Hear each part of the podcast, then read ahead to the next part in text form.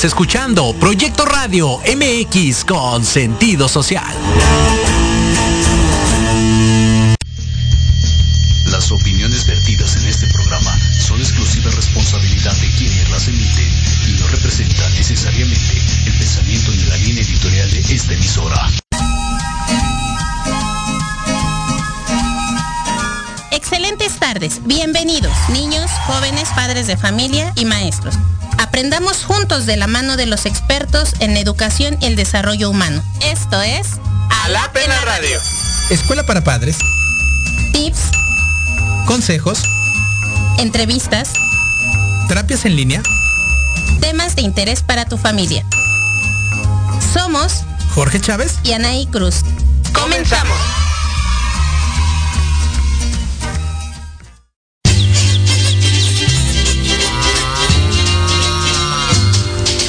Caminito de la escuela, apurándose a llegar.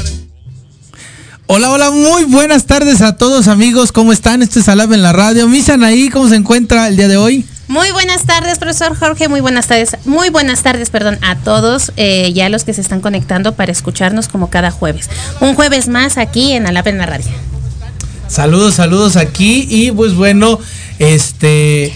Te- Hoy tenemos un gran invitado, Misan ahí. Estamos de manteles largos y con un súper honor al, eh, al tener aquí a nuestro maestro. Adelante, Misan ahí, por favor. Así es, profesor Jorge. Para nosotros la verdad ha sido un privilegio, es un regalo el poder tener con nosotros a una persona que estimamos mucho, queremos mucho. Mm. De verdad ha Que ha sido... contribuido a nuestro desarrollo profesional. Exactamente, y, y bueno, vamos a, a presentarlo. Ya estuvimos ahí eh, mandándoles la información en nuestras redes sociales, pero ya lo tenemos aquí a nuestro profesor Roberto Razo Rodríguez, ex supervisor escolar, ¿no? De educación básica. Y bueno, para nosotros es un placer, de verdad, profesor, el que haya aceptado la invitación y estar con nosotros aquí en, Alap, en la radio. Maestro, bienvenido a los micrófonos de Alab en la radio. Ah, pues muchas gracias. Aquí Qué, qué- está. qué- qué bueno, y bueno, bueno, vamos a tener una super plática. El maestro trae muchas, mucha información para todos los que son maestros y padres de familias que nos están escuchando y alumnos también que nos están escuchando. Creo que, que es, es muy bonito el poder compartir entre, entre docentes, ¿no, maestro? Claro que sí. Bueno, antes este, quisiera presentarme. Soy el maestro Roberto Razo Rodríguez. Trabajé 45 años en el, en el Estado de Ah, es México. Eh, 45 años de servicio, en donde viví pues, una gran trayectoria y una gran cantidad de anécdotas, de historias de- y una vida completa Ah, pues, en la educación. Sí, entregada y su pasión, ¿verdad? También de estar eh, al frente de, de los niños, dirigiendo a maestros, dirigiendo a directores, o sea, en todas las gamas lo hemos conocido, maestro. Sí, bueno, tuve la oportunidad desde que yo inicio, hace 44 años, más o menos y medio, que yo inicio, tuve lo- la fortuna de estar en varios niveles educativos. Empiezo en primaria, después paso a secundaria, después paso a educación especial, a artística, física, eh, salud, y de ahí paso al centro de maestros como, como ponente. Después hago mi licenciatura en ciencias sociales, trabajo en secundaria, trabajo en preparatoria. Y después hago una especialidad en neurolingüística y también hago la maestría en administración en la Universidad de La Salle.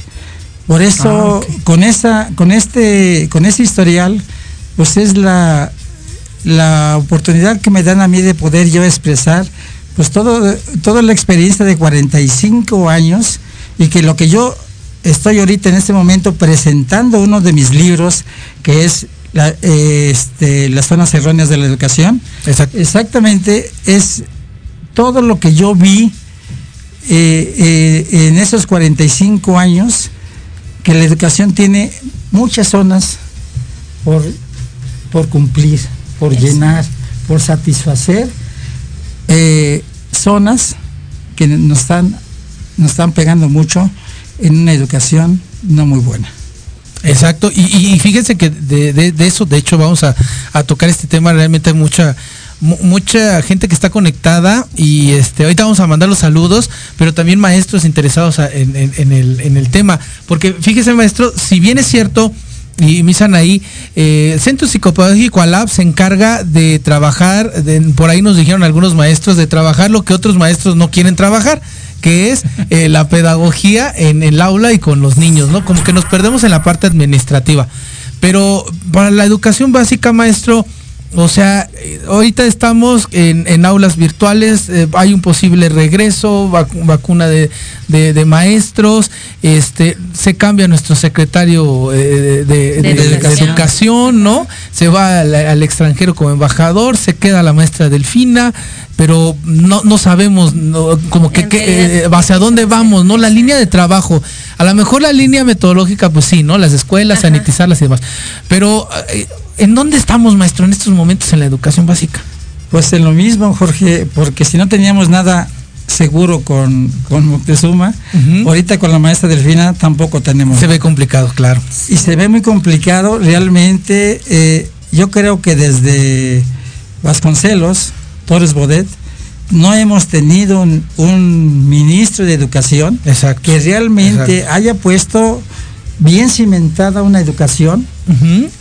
Para nuestro país. Yo recuerdo hace muchos años cuando, cuando inicia, termina la Revolución Mexicana, se hace un proyecto de nación. Eh, Como de unir, ¿no? A, la- a la patria. a los Pero ¿quién eran los ¿no? encargados? Los maestros. Los maestros. Los maestros eran, encargados de conformar esa parte, de, de ser una, una, una unión.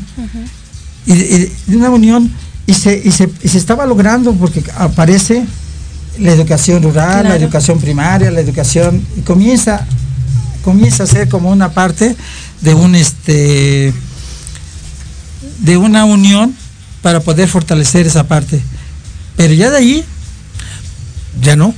y ahora actualmente ya no somos parte de una de un proyecto de nación somos servidores públicos Sí. o somos trabajadores de gobierno Exacto. o somos este burócratas y yo me pregunto qué somos O, o- porque, o replicadores de contenidos Replicadores de españoles o chilenos, ¿no? por- porque nunca nos hemos con- no nos- nunca nos han considerado como profesionales de la educación Exacto. esa es la gran parte que nos hace falta pero también no hay pero tampoco hemos logrado que los maestros lleguen a tener ese, ese, esa su- definición. Su lugar, ¿no? Ese lugar. profesional, claro. Ese lugar. Hay un, hay un libro que dice, vuelve maestro, vuelve. Y él nos dice que por qué los maestros no volvemos a retomar esa manzana simbólica que el alumno le daba al maestro. ¿Por qué no la volvemos a ganárnosla? ¿Pero por qué? Porque ya los alumnos no tienen respeto al maestro. Exacto. No hay respeto. No, no hay límites ya para los muchachos con respecto al maestro. Entonces, De hecho, por ahí hay, hay en el Facebook, en redes sociales hay un meme, ¿no? Que decían 10 años antes, un maestro con sus hijos y, y- y el- y con los hijos, pero los alumnos, Exacto. y los papás diciendo, maestro, corríjalo, ¿no? Este, Lo que tenga que Así es. suceder, disciplina a mi hijo. Y dice, 20 años después, hoy en el 2020, es al revés. El, el niño enojado y el- los papás Educando al eh, maestro. diciendo al maestro, maestro, usted tiene que respetar a mi hijo y lo tiene, eh, si él quiere dormir, va a dormir. O sea, ¿hasta dónde hemos caído, maestro? Hasta ahí. Paradoj- paradojas, ¿no? de la sociedad. paradójicamente. Y esto realmente, mire, no, Jorge, nos toca, nos, me toca una parte del libro que yo presento en este Adelante, momento, adelante. que es la vida en, el- en las aulas. Ah, buenísimo tema. Y es que nosotros a veces, los papás creen que el entrar el niño a la Ajá. escuela, el salir, pues es todo ese proceso. Claro. Pero en esas cinco horas que pasan los niños dentro de la escuela, pasan una gran cantidad de cosas. Claro. Y es exactamente allí donde, donde el maestro realmente eh, no tiene esa capacidad como para poder darle un poco de libertad a los muchachos. Lo tiene muy reprimido. Sí. Sí. Lo tiene muy reprimido con respecto a muchas situaciones que yo pongo aquí en mi libro Adelante, maestro, adelante. y que, y que son, que son este que dice así, algunos comportamientos típicos de nuestra cultura escolar. Primeramente, la gran cantidad de interacciones que tiene el profesor con el alumno. Como no hemos hecho independientes a los alumnos, ¿Cuántas intervenciones tiene el maestro con el alumno? Tiene, a veces eh, exageradamente, tiene hasta 500 intervenciones, porque el que habla, el que dirige, el que opina, el que cuestiona, es el, ah, que evalúa también. Y el que evalúa. Y el que le dice que, quién levanta la mano, a quién, a quién, a quién corrige, a quién no. Entonces, tenemos muchas situaciones que pasan dentro del salón y que a veces no las contemplamos.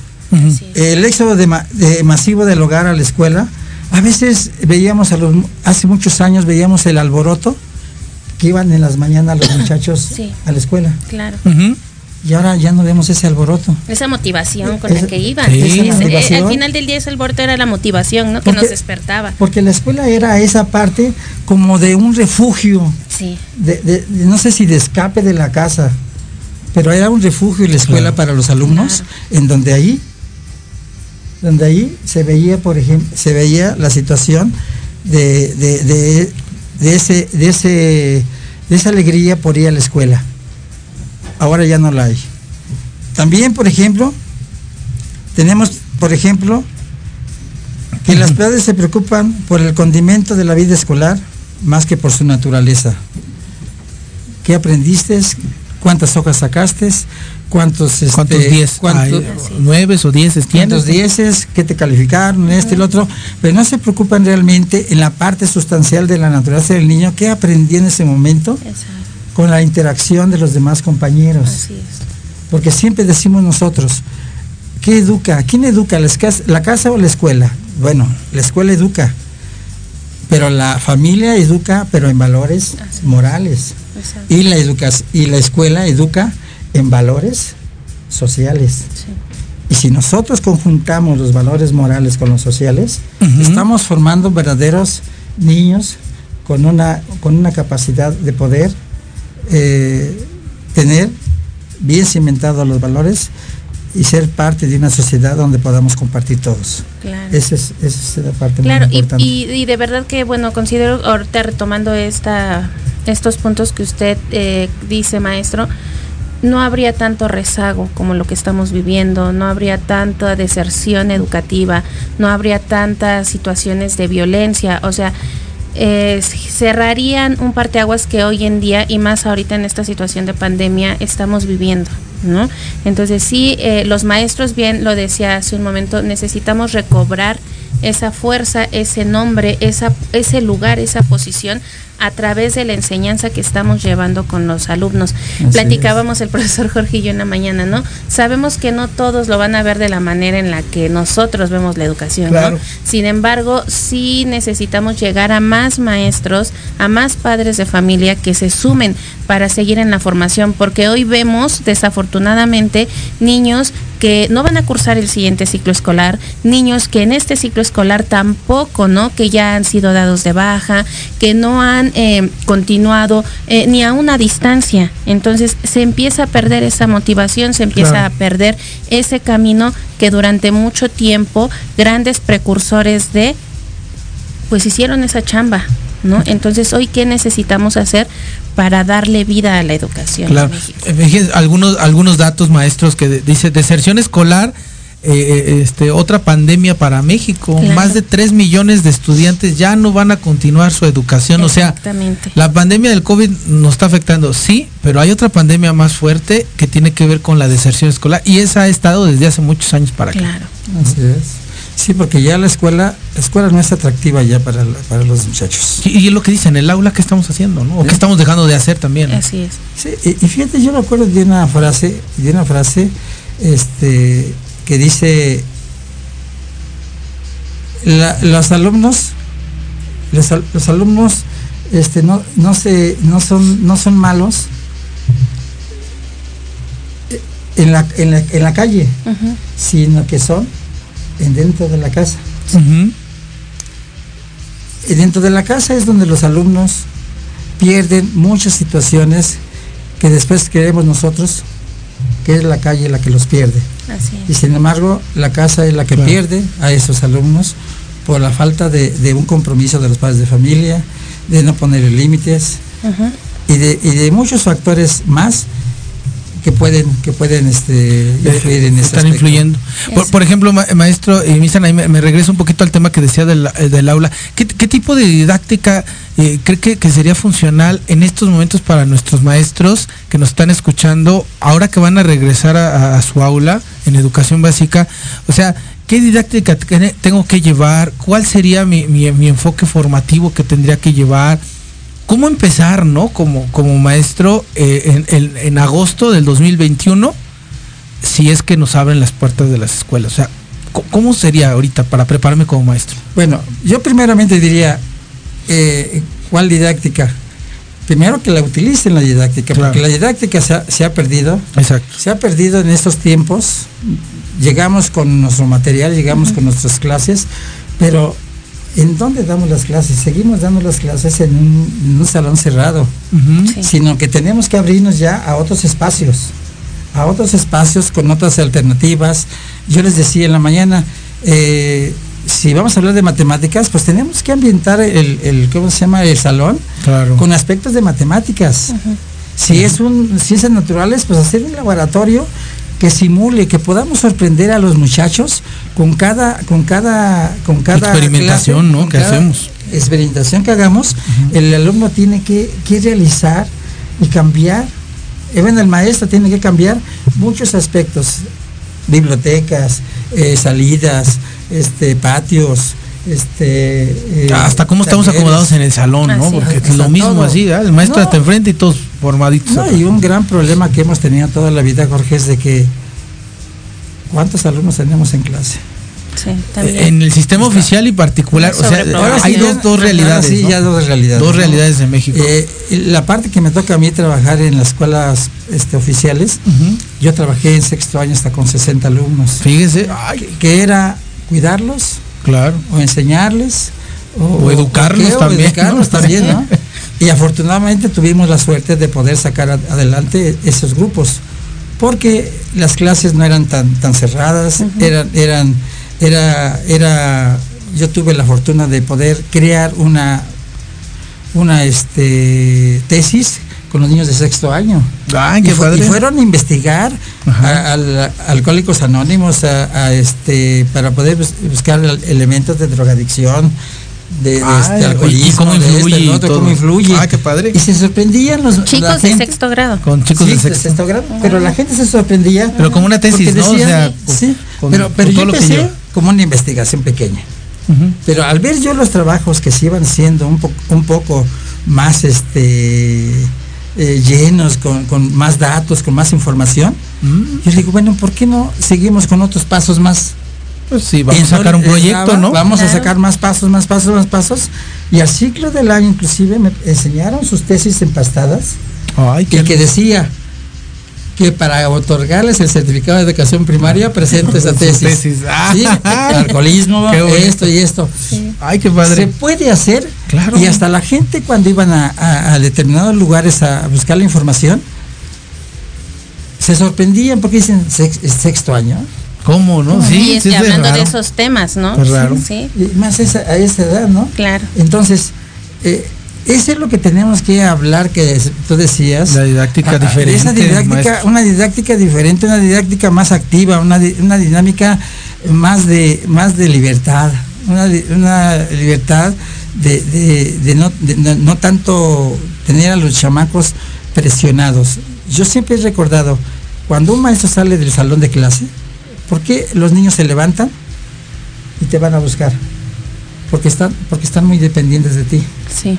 Claro. El día que los hagamos de, de independientes, que saben que están trabajando y que están haciendo cosas, ahí mismo se van a quedar. No es necesario que el maestro esté.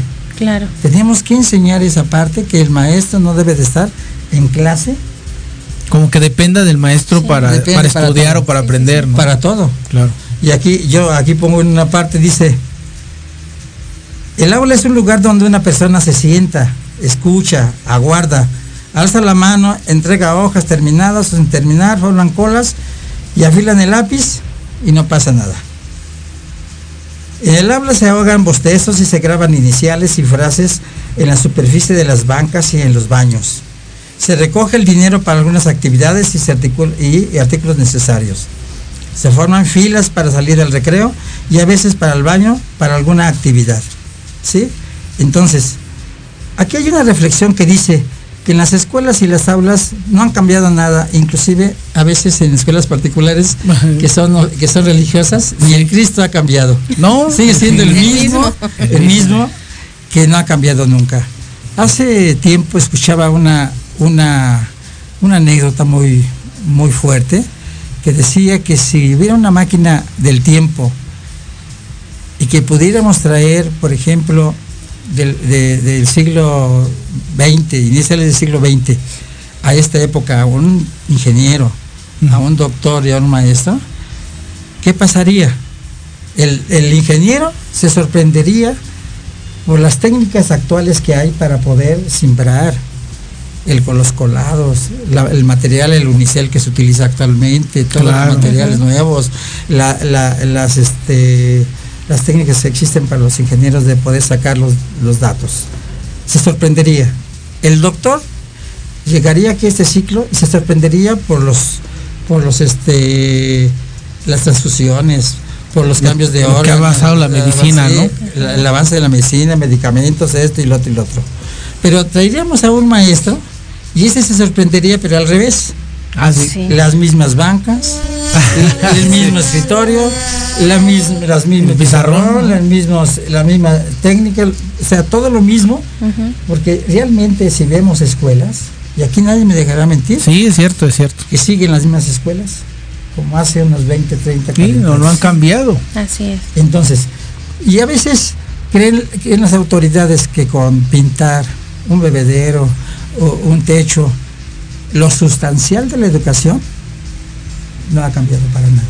Así es. Seguimos trabajando de la misma manera y yo todavía veo, por ejemplo, las copias, aunque estemos todavía con situaciones de, de- de- de- de las clases por medio de la computadora, veo todavía muchas situaciones de mucha, mucho papeleo, muchas, muchas este, hojas impresas, veo cantidad de hojas para poder hacer y creo que esto estamos para atrás. Necesitamos dar un salto y, Sí. y ya urgente, ¿no? Porque cada vez vemos que la educación está pues en declive, se escucha feo, pero está en Sí. declive y necesitamos de verdad hacer una transformación dentro de, de nuestra didáctica, como bien lo decía el profesor, dentro de nuestro pensamiento, ¿no? Sí, exacto, podernos cuestionar. Pues bueno, vamos a ir a un corte. Antes del corte rápido, este, bueno, regresando al corte, decimos los saludos porque trae porro el maestro, entonces nos vamos a tardar. Así es, pero esto sí rápidamente, nos Adelante. escuchan desde Acapulco, Chiapas, Coahuila y Chicago. Ah, y Argentina también, desde allá. Saludos a todos hasta allá, muchísimas Un gracias y qué bueno que ellos. escuchan al maestro que tiene mucho, mucho, mucho que darnos todavía. Pues bueno, regresamos, este es Salame en la radio, vas a la mitad del programa, no te lo pierdas, Por regresamos y comparte, comparte. Así es. regresamos. Proyecto Radio MX, tu opinión es importante. Envíanos un mensaje de voz vía WhatsApp al 55 64 18 82 80 con tu nombre y lugar de donde nos escuchas. Recuerda 55 64 18 82 80. Ahora te toca hablar a ti.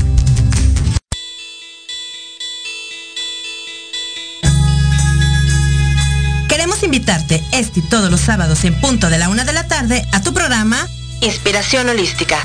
Un espacio que alimentará tu alma, que hará vibrar a ese maravilloso ser interior que llevas dentro. Tendremos entrevistas con grandes terapeutas, astrólogos, sanadores y mucho más. Tus amigos Claudia Reyes y Héctor Montes te esperamos aquí este y todos los sábados en Inspiración Holística, Por Proyecto Radio MX. la radio con sentido social.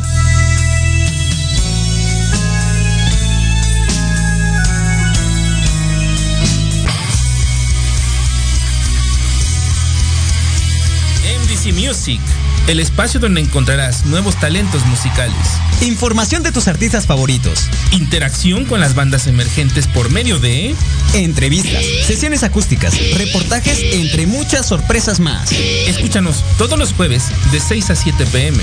A través de Proyecto Radio MX, con sentido social.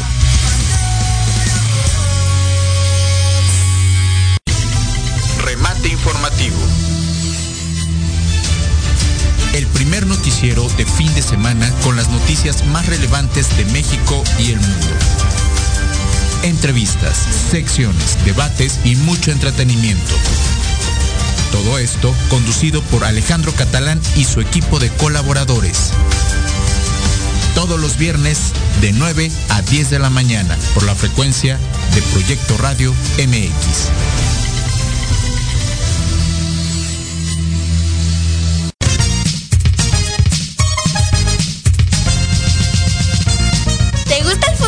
Por su pollo. Somos Aime y Richard en Proyectos Radio MX con sentido social y la escuela filial Chuzos Avante. Te esperamos todos los viernes a las 2 de la tarde en tu programa Viernes de Gol, donde habrá entrevistas, tips, chistes, noticias, retos y muchas cosas más. Clarín.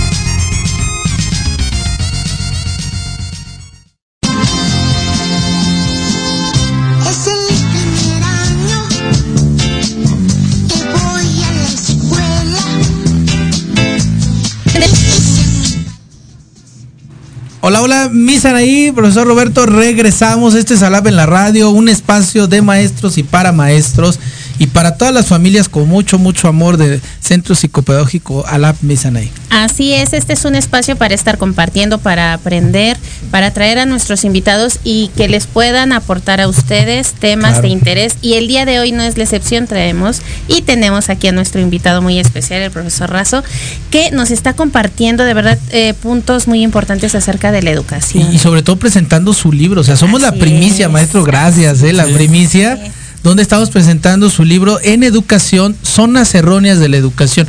La verdad, un material que, que ya nos va a decir más adelante el maestro dónde lo podemos conseguir, de su autoría. Exacto, de- y de sus experiencias. Y de las experiencias de más de 45 años de trabajo. Creo que, que eso es lo que necesita eh, el magisterio hoy en día, poder eh, rescatar ¿no? toda esa experiencia que tienen nuestros maestros, porque habemos muchos maestros jóvenes Sí. que, que la verdad maestro luego queremos eh, a- a este, empezar a adivinar el hilo negro, cosas que ya ustedes ya anduvieron, ¿no? Y, y- y creo que muchas veces eso, como maestros somos, llegamos a ser soberbios de, no, pues es que ser antes, ¿no? Hoy yo soy el innovador, el educador innovador, el, el- el diferente, pero oye, por algo hubo trayectoria, hubo presencia, hubo trabajo.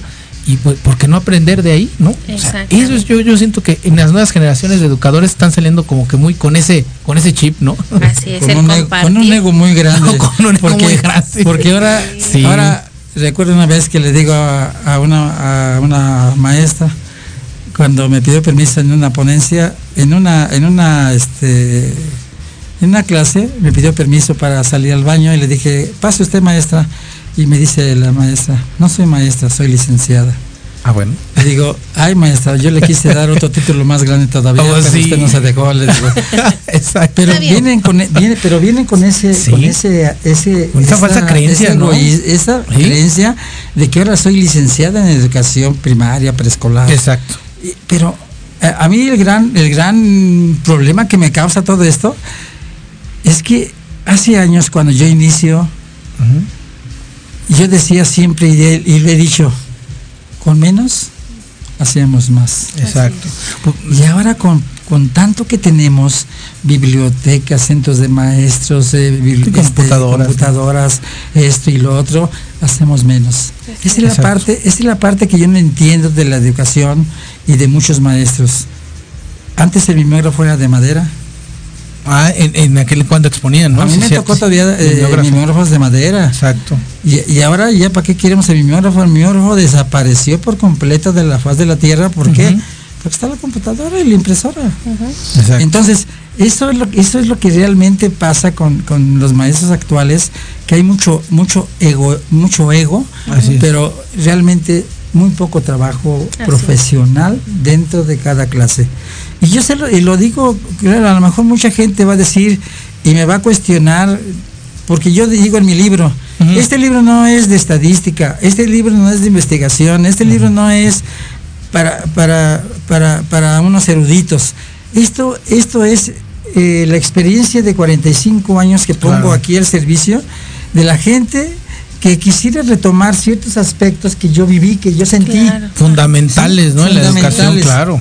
Claro. Por- porque yo, yo sí les puedo decir que y esto aquí no puede ser egoísmo, ni ser egoísta, ni ser ególatra, ni nada, pero yo creo que mi, mi pasión por la educación, desde que yo inicio.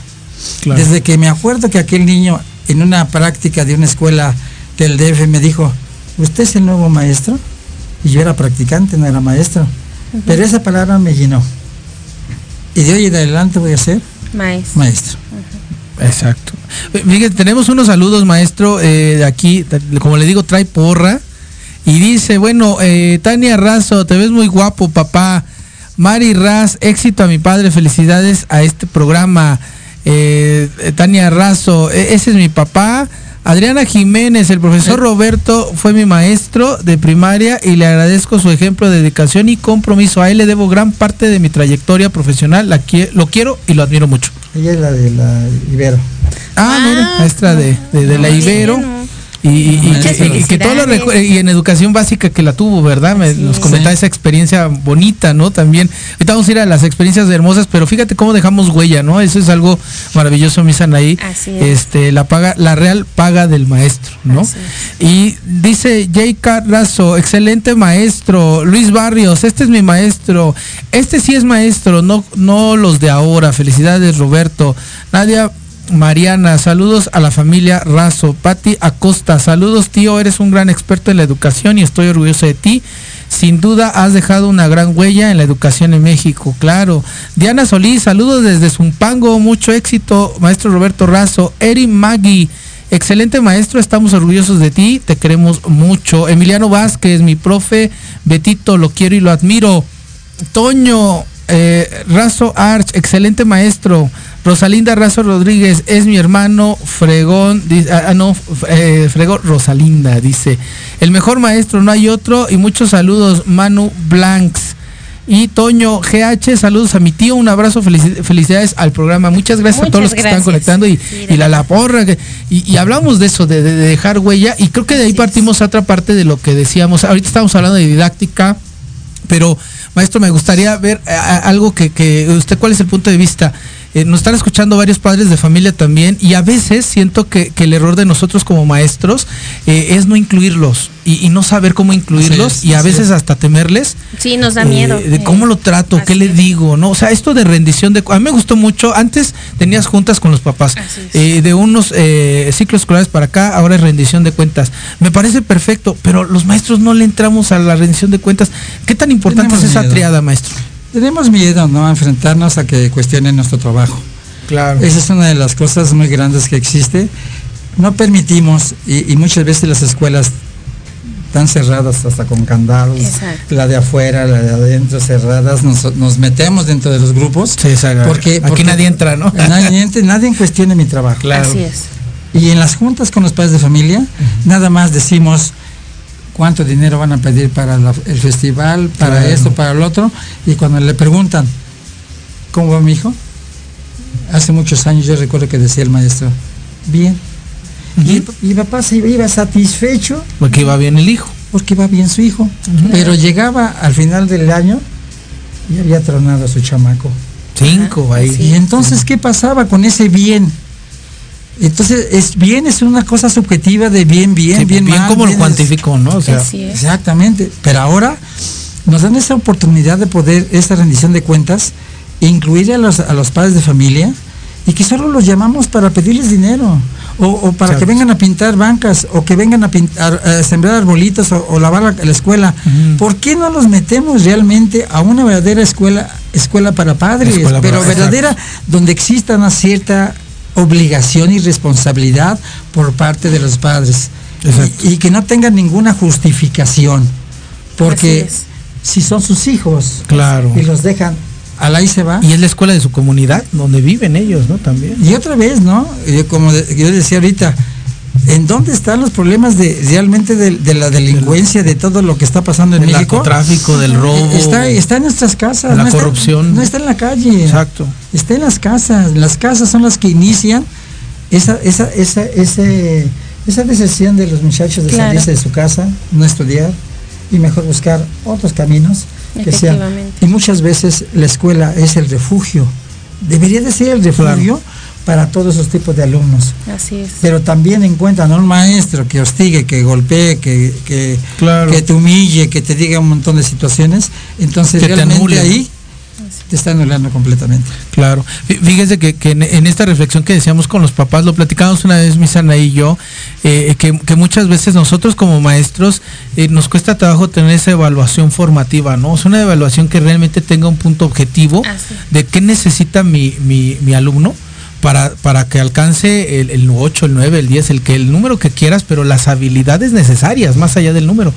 Y Que en verdad sí las desarrolle. o, o sí las desarrolla, pero nos cuesta mucho trabajo nosotros los maestros, o sea, eh, tener como como el récord, ¿no? Como ir registrando nuestros en nuestros instrumentos, ¿no? O sea, esa parte siento que como investigadores de la educación, como un laboratorio educativo que son las escuelas, no, nos perdemos de eso, maestro, y, y terminamos calificando nada más al niño, niños de 10, niños de 5. ¿Y en qué, en qué momento lo evalúas para saber dónde está? Para ver hacia dónde lo vas a empujar. Sí, efectivamente. Decíamos, Y, el peor miedo del docente se hace realidad ahora con las clases en línea. Es porque entonces ya estás frente, no nada más al alumno, sino al padre de familia. Que ya te escucha, ya te ve claro. Y te evalúa.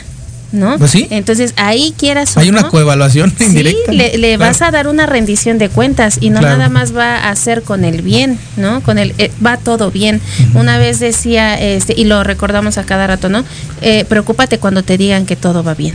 Ah, sí, Así porque es. es lo más peligroso Exactamente. en la educación, Entonces, claro. retomo lo que decía, eh, dejarnos ya de estar inflando como ese ego del docente en donde todo lo sabemos y mejor comenzar a investigar más para llevar a los niños a desarrollar en realidad esa habilidad, generar niños autónomos como Claro. bien siempre lo hemos estado diciendo, ¿no? O sea, entonces hoy llevarlos a la práctica. Sí, es- eh, hay una hay una historia de de este del Dalai Lama que fue, que vino a dar una conferencia y le hicieron una pregunta y entonces el, que dirigía la ponencia decía ahorita nos va a decir una maravilla nos va nos va a hablar maravillosamente bonito nos va a dar unas explicaciones perfectas hacia esa pregunta que se le hizo. Y se y agarraba se agarraba la cara con, con la mano y después la deja y dice no sé y todo el mundo se quedó eh, con una expectación de decir cómo el gurú de la educación o de o del conocimiento del oriente no sabe esta pregunta y él dice pues es que no todo lo sé yo Claro. Pues sí. y nadie sabe todo Exacto. esa es, esa es una cosa que el maestro tiene que quitarse Sí. Y además después les contesta, ¿y ustedes qué harían? ¿Cómo se construye el conocimiento? Con la aportación de todos. Exactamente, con la contribución de todos, ¿no? Por eso papás, involúcrense, ¿no? Con la actividad de sus hijos. Maestros, involucren a sus papás, a los eh, papás. Chicos, somos una triada, o sea, no podemos vivir sin esos tres elementos importantes Sí. de la educación. Pero ahora sí tenemos que eh, exactamente obligarlos a que estén dentro de las escuelas.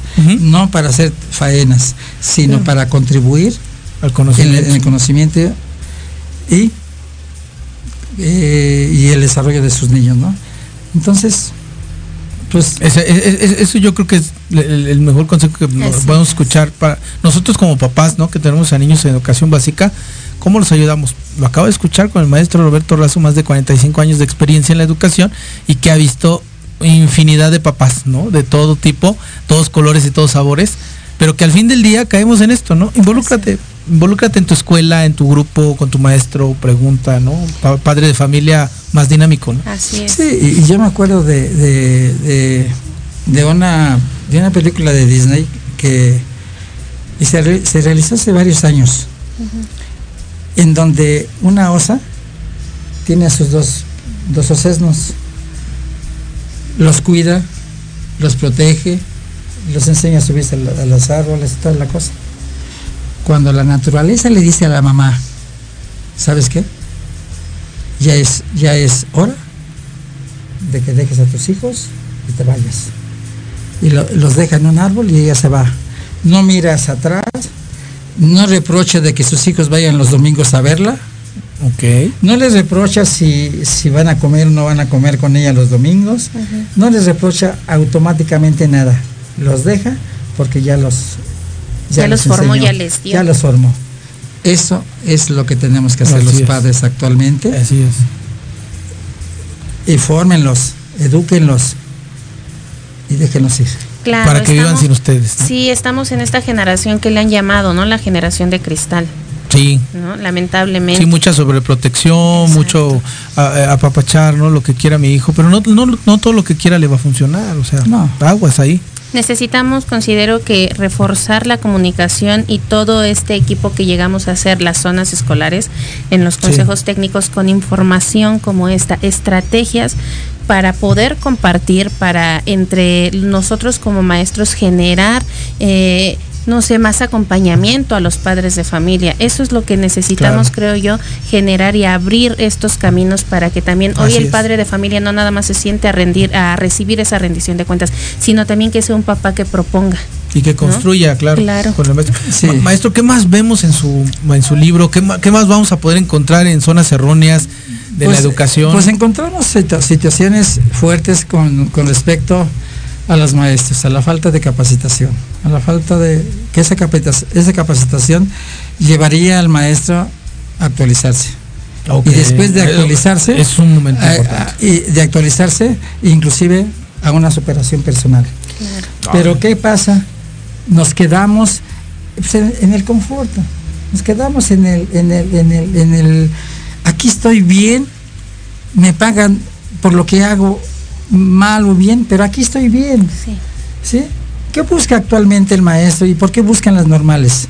Yo decía, una normal debe de, debe de tener una, un filtro selectivo para poder ver qué maestros entran a una normal o qué, qué alumnos. Sí, el Pero perfil, sea un filtro realmente aquellos que tienen esa vocación, La vocación. que tienen aquella esa, esa ética de poder trabajar, que no vamos a ser ricos. Pero yo otra- ahorita, yo les, otra cosa, pero yo claro. ahorita les digo a ustedes, con estos libros, no voy a ser rico tampoco, pero tengo una riqueza Ahí está. de, de- de la verdadera paga, ¿no? conocimientos, que esa es la verdadera riqueza que el maestro Claro, gana. Así es. Y no vamos a ganar otra cosa más que eso, pero sí tiene que ya haber una selección de maestros como en otros países, que el maestro es, es un privilegio, es un- una persona que tiene un poder sobre la demás sociedad, Un líder social. un ¿no? líder Que social transforma, que claro. trans- exactamente lo decía hace rato la, la escuela la escuela educa en valores sociales Así es. entonces tenemos que ganarnos ese lugar que decía este libro como maestros y dejarnos ya de situaciones anómalas ya o realmente a veces yo no sé estoy en una paradoja muy fuerte eh, eh, cuando en la, en la reforma de Peña Nieto que decía que el maestro que no cumpliera Ah, con sí. la capacitación se le iba a quitar Pa' atrás, ¿no? y iba para atrás y iba a mandarlo sí, sí. a otra Reprobado, a- nos decían eso, ¿no? Reprobado. reprobado. no estoy de acuerdo con esa con ese sistema Sí. pero sí estoy de acuerdo en que el maestro necesita capacitación Claro. pero no una capacitación que nos da el gobierno como una Sí, pues, embarradita Y además por cumplir nada más un, un escalafón ¿no? ¿sí? económico. Es- o sea, nada más. Y, y una embaradita, sino que tenga, hace años se hablaba de una de una trayectoria, Trayectoria formativa, sí. pero, pero eh, tanto interna, Sexenios atrás, es cierto. interna como externa. Exacto. La interna te la da el gobierno, las embarraditas que te da en los talleres, Sí. Claro. en las reuniones, en eso da. maestro, claro. Pero debe haber una, debe haber eh, la externa, la donde tú, maestro, tú, dentro de ti, esa actitud que tengas tú, ¿qué hago para cambiar mi forma de trabajar? Claro. Bueno, Invertirle pues, a ti, ¿no? Comienzo a leer Ajá, a los de grandes, a los claro. grandes educadores. Sí, sí, que Ustedes hablaban hace ratito, decían de pedagogía. El maestro actual debe tener conocimientos de pedagogía forzosamente. Claro. Debe de saber qué hizo Macarenco, debe de saber Froebel. Eh, yo, yo participo mucho en la situación de las técnicas de Freinet. Mm, Que eso, esa me encanta por los talleres Sí, autodidacta. por el eh, eh, no hay no hay uniforme no hay esto no hay currícula no hay esto y hay respeto al maestro Claro. entonces qué pasa con esa situación no entonces tenemos que conocer tenemos que leer Tenemos que este, ver a grandes pensadores, revistas, periódicos, cine. Claro. Tengo, tengo una colección Ah, nos de más de colección. 120 películas de educación. De educación, sí, Que maravillosas y que- casi que- ya que- no hay. o sea, no están, vaya. Que me las consiguen, las consigo. hermoso. Que las consigo, pero tengo una para para, para determinada curso, tengo otra para Claro. determinado curso, tengo otra para determinado curso. Música, el maestro tiene que ser un ser eminentemente culto, preparado. Claro. Como bien le dijo usted, no todo lo vas a ver, pero sí Claro, fundamentarse. integrar todo, claro. Pero sí llevarte para atrás cuando vas a hablar de, de una temática que no sabes, te llevas un libro, de, cuando menos para, menos de para- eso, ¿no? para fundamentar. Claro. sí, porque de como, como- como ahorita estamos cuando estamos trabajando las competencias de Perrenaud y que no sabíamos nada de Perrenaud ni de dónde venía y también ahorita que estamos con Vygotsky las zonas de desarrollo próximo y dices ¿qué son? ¿Qué, qué son? Y- Pero- y, cómo pero- lo empujo hacia la otra zona. Pero lo, pero lo más Ahí está grave, el Jorge, problema. Pero lo más grave, Jorge, es que ahí se quedan. Exacto, en el la zona de desarrollo próximo y la, y, y la otra. Y entonces pasa de aquí para acá con, con ayuda de la sociedad para poder llegar aquí. Exacto. Pero es, ¿Cómo hacemos es- el andamiaje? O sea, ¿cómo armamos un andamiaje que nos ayude, no? Pero, pero todo eso, eso te lleva atrás una fundamentación Ah, teórica. claro. Y si tú no lees, no conoces, siempre vas a hablar en las reuniones, nada más de decir, es que Vygotsky, eh, el, el aprendizaje, el aprendizaje, este, Esperado. eh, es- o significativo. Ajá. ¿Cómo, cómo? Ah, pues que sea significativo. que le Y el papá que se queda así. Decía- que lo le- entienda el niño, le- dice. Le preguntaron a un maestro en una reunión, Ajá. ¿qué es el constructivismo? Pues algo que co- construye. Ah, caramba, no, hombre. ¿De la- dónde parte, La voy a, no? O sea, la voy, la voy a anotar y poner en el libro Para- de Vygotsky. Para mi glosario. Claro. Entonces, entonces eso, eso, Esas son cosas básicas que desconcepto- con- con- desconocemos conceptualmente hablando y eso como maestros debemos de dominar, maestro. tengo, tengo también música. Música, eh, digo, a mí me gusta toda la música. Vengo de una familia que son muy bailarines, todas mis hermanas, toda la cosa. Ah, ok. Pero me gusta a mí la clásica. Claro. Utilicé en mis clases la de New Way. Y utilicé en mis clases hasta canciones eh, muy importantes. Entonces, tu maestro Claro. tiene que respaldarte atrás una bibliografía, una Sí, biblioteca, mínimo tus libros personales, Sí. Exacto. para que tú realmente seas una persona con, con la capacidad que tú quieres fundamentalidad. fundamentar. Claro. Claro. Yo, yo creo que ese es el perfil de un, si me pudieran decir cuál es el maestro ideal, lo acaba de describir el maestro Roberto, ¿no? Un O maestro sea, que se fundamenta. que se fundamenta tanto al interior tiene un proyecto de vida como al exterior tiene una trayectoria formativa, o sea, creo que las dos van de la mano. Pero fíjate, Jorge, ya para terminar, ¿no? porque ya estamos terminando, pero estamos hay una cosa importante. Eh, hay una película que me fascina Échela, échela. y, y es la del Panda, la primera. Dicen Ah, Kung Fu que Panda. nosotros sí, Kung, Kung Fu, Kung Fu Panda, ajá. que hay un pergamino en un templo Ajá. y que ese pergamino tiene la solución a muchas cosas. Ujú. Tiene la receta, tiene la magia. Ajá. Y todo el mundo quiere, quiere luchar para poder Ganarse ese ganarse premio. eso.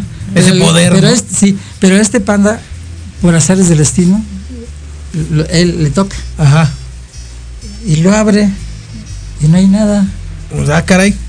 Y entonces el papá le dice, no, dice, es que no queremos una receta de cocina, ni algo que nos diga qué hacer.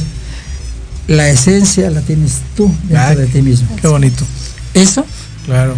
el día que el maestro encuentre su esencia cada quien, Una verdad eterna. vamos a cambiar. Oh, al mundo, mucha- al- totalmente. Así es. así es. Pues Están ahí, saludos y nos vamos. Se- saludos, no, es que es un agasajo el, el hacer pedagogía con el profesor. Sí, sí. Y dice rápidamente, saludos desde Austin, Texas, Saludos. a Lupita Rivera. Eh, saludos, tío Roberto, Lupita Rivera. Manu, el mejor maestro, no hay otro mejor. Saludos. Así es, HS Virginia, eres... Ese es mi profesor, un ser humano increíble. Felicidades, güero. Un profesor fuera de serie. Me siento muy orgullosa de ti. Muchas felicidades. Mejores deseos para ti. Eres un Bueno, ya, ya. Exactamente. ¿Quién más? Alonso LR, vamos, saludos abuelo, eres una persona muy admirable, te queremos mucho. Yeki Carrazo, un saludo a mi abuelo de parte de su nieto Saúl, lo quiero mucho y es más que admirable. Chucho Sánchez Razo eh, está viendo el programa. Jonathan Huerta, felicidades maestro Roberto por la constancia, dedicación, esfuerzo y sobre todo por la trayectoria tan amplia y el conocimiento brindado a sus alumnos. Un excelente maestro. Mi Razo Argi nos envía muchos saludos. Pues nos vemos, nos vamos. Muchísimas gracias a todos los que se conectaron, maestro Razo. Eh, estamos en continuo, nos Claro que quedamos, sí, Claro que sí, no nos regresamos a otra emisión. Y muchísimas gracias. Esto fue Alab en la radio. Cuídense mucho. Saludos a sus maestros de confianza. Gracias, Bye, bye. maestro. Gracias, hasta luego. El ayer es historia. El mañana es un misterio, pero el hoy es un obsequio. Por eso se llama presente.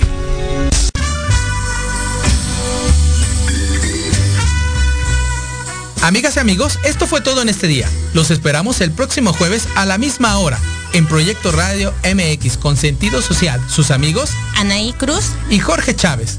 Recuerda seguirnos en todas nuestras redes sociales y nos encontrarás como ALAP, Centro de Aprendizaje Psicopedagógico, o a los teléfonos 5527 69 32 46 o 55 43 23 94 93. Hasta pronto.